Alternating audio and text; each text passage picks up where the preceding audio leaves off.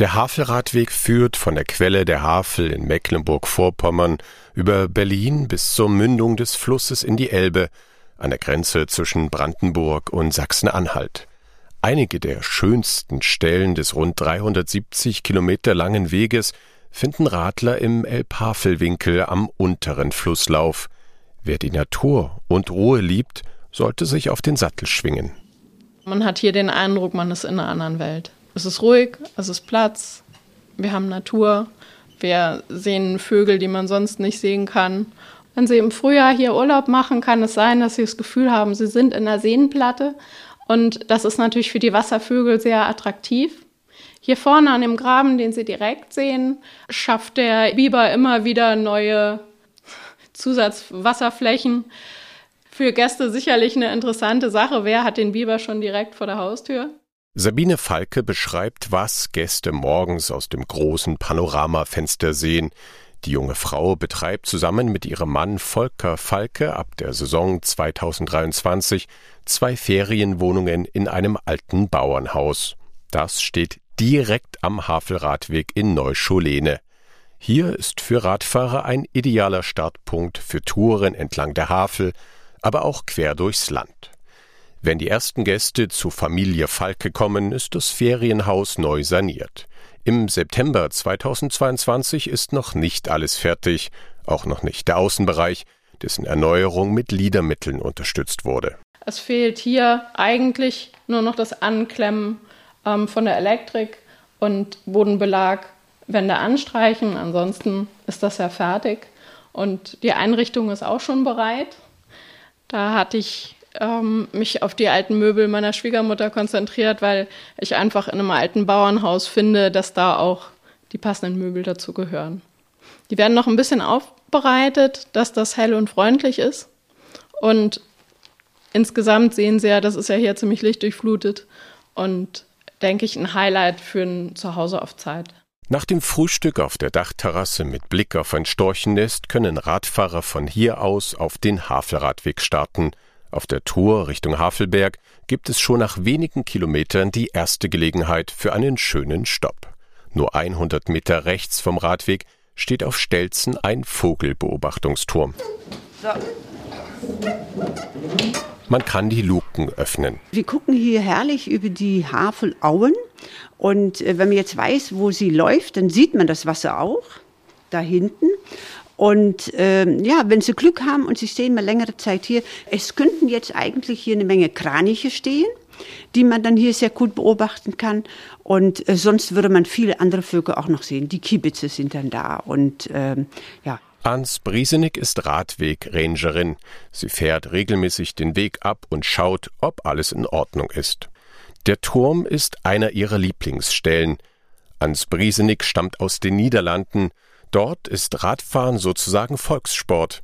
Die Havelregion findet die Rangerin noch etwas schöner. Ja, wie soll ich jetzt sagen? Ich bin hier im Paradies und in Holland ist es so, also in den Niederlanden, äh, wenn du da über die Fahrradwege fährst, da bist du eigentlich ständig mit irgendwelchen Menschen zusammen und irgendwelche Dörfer, Städte, so schön wie das ist. Und wir haben in Holland wirklich wahnsinnige Fahrradwege, die teilweise auch einfach über die Höfe gehen. Aber hier ist es natürlich, du fährst hier durch die Landschaft, du bist mit dir und der Landschaft, mit der Natur alleine und das ist schon traumhaft. Es gibt einige wenige Stellen in den Niederlanden, wo man das auch hat. Aber in der Regel ist es schon eher so, dass man da ständig ja, mit Menschen in Kontakt ist. Und hier ist man eher mit der Natur in Kontakt. Weiter geht's nach Scholene. Das Dorf ist ein Erholungsort. Hier wird im nahen See seit rund 100 Jahren Heilschlamm abgebaut, sogenannte Pelose. Der See ist aber auch wegen seiner schwimmenden Inseln bekannt. Immer wieder lösen sich kleine Uferbereiche ab und treiben dann über das Wasser. Ein Stopp lohnt sich in der Elbe Havelbrauerei mitten im Ort.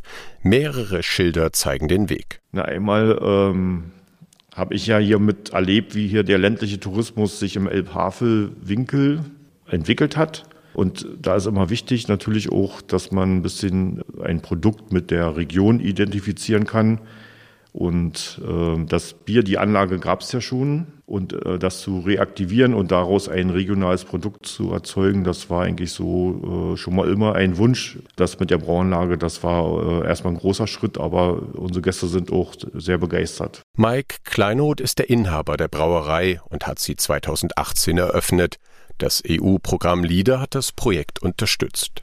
Brauer Reik Petermann kümmert sich um die kleine Manufaktur. Hier oben sieht man ein Edelstahlrohr.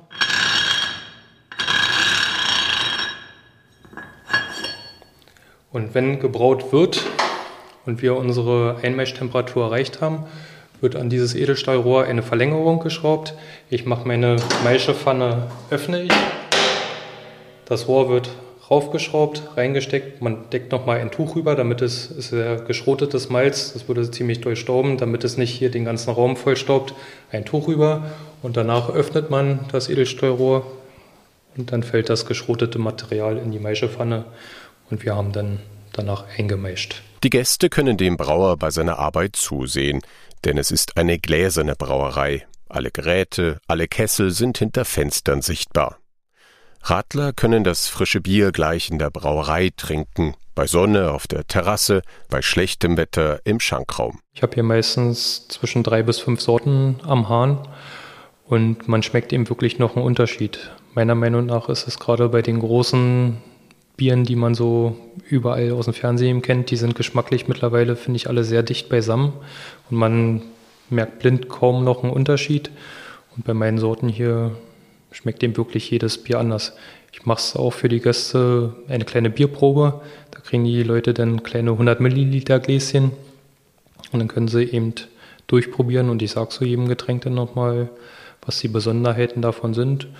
Frauen mögen eher das Dunkle, das hat eine schöne malzige Note, auch leicht ein Kaffeearoma im Abgang. Wenn es sehr, sehr heiß ist, kommt das Weizen auch immer sehr gut an.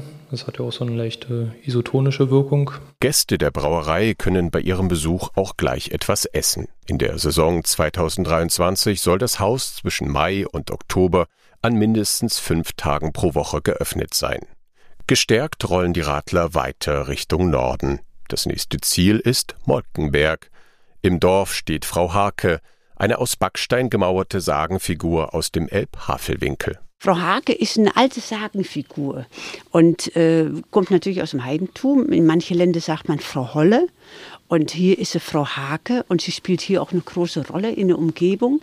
Und wir sitzen jetzt hier in der Knorpelschenke, die damals extra gebaut worden ist äh, für die Radfahrer, damit die hier, wenn es mal schlechtes Wetter ist, dass sie hier in trocken einfach sitzen können und in Ruhe mal was essen können und sich mal ein bisschen erholen können. Der Radunterstand hat ein ganz besonderes Design, was nur hier zu finden ist. Er besteht aus der Sagenfigur, einem überdachten Tisch und zwei Bänken aus Eichenholz aus der Region.